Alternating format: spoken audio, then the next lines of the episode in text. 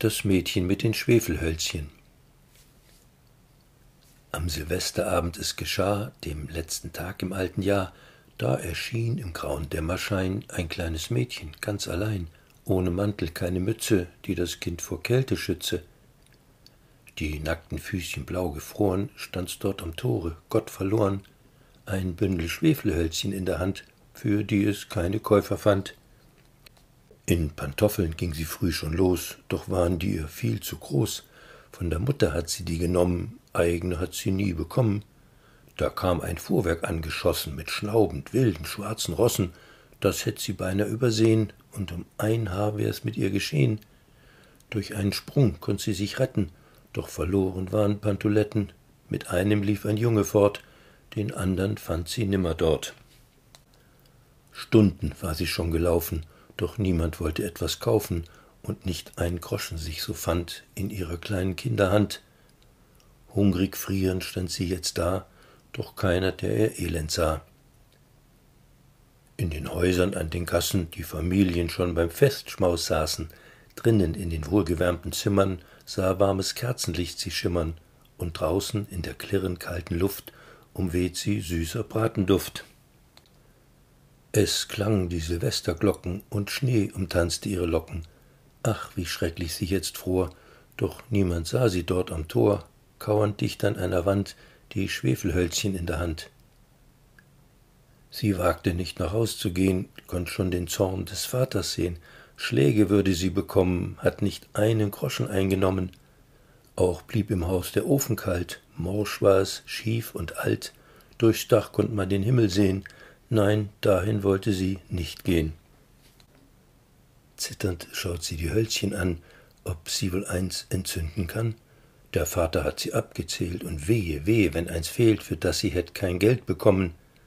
Doch vor Kälte war sie ganz benommen, so zog sie eins vom Bündel raus und dacht nicht mehr an ihr Zuhaus, rieb's an der Mauer rauem Stein, und schnell brandhell ein Lichtelein.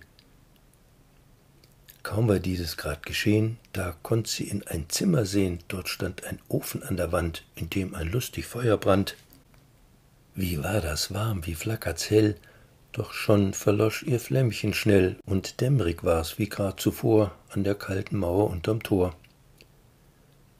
Nun strich das nächste sich schon an, das fing auch gleich zu brennen an, und durch den hellen Feuerschein schien's, als guckt sie in eine Stube rein, da stand ein Tisch gedeckt in Weiß mit einer Schüssel dampfend heiß, aus der sprang eine Gans heraus, welch herrlicher Silvesterschmaus, gefüllt mit lauter Köstlichkeiten, ließ man die wohl zubereiten.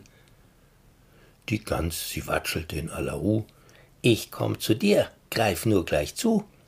Das Besteck tat schon im Rücken stecken, ach, wie würde dieser Braten schmecken, doch als sie sich bedienen sollte, das Lichtlein schnell verlöschen wollte und als wäre nichts geschehen, war nur die Mauer noch zu sehen.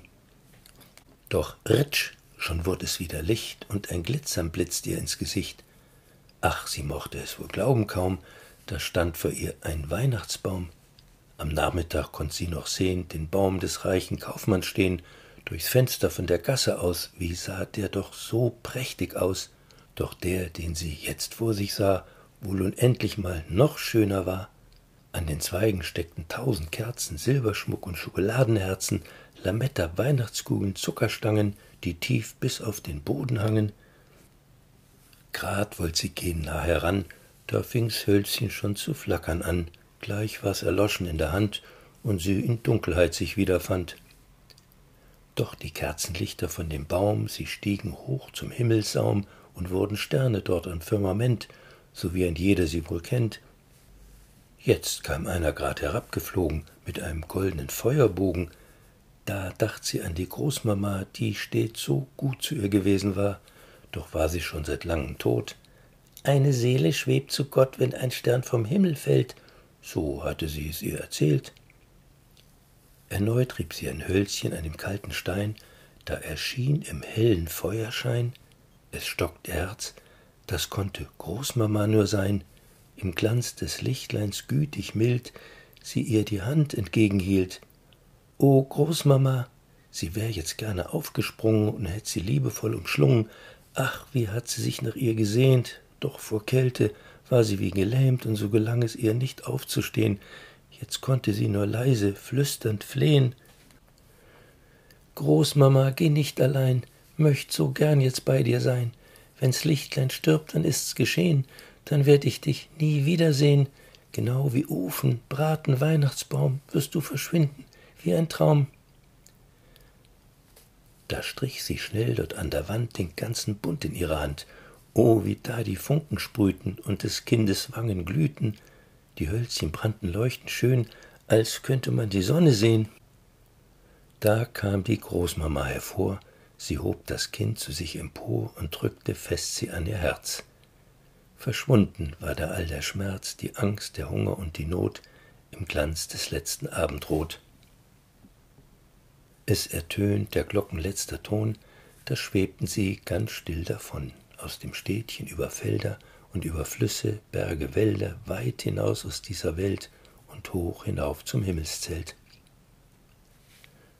In den frühen Morgenstunden hat man das Mädchen dann gefunden. Erfroren war sie dort am Tor, und alle standen stumm davor.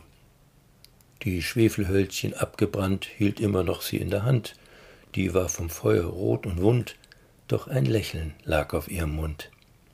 Einer sprach, wärmen wollte sich das arme Ding, und dann ihr gleichwohl weiterging. Wohl keiner sollte schuld dran sein, dass sie hier starb so ganz allein. Doch niemand hat ja auch gesehen, was in dieser Nacht dort war geschehen, wie an Großmutters liebevoller Hand sie Eingang dort im Himmel fand.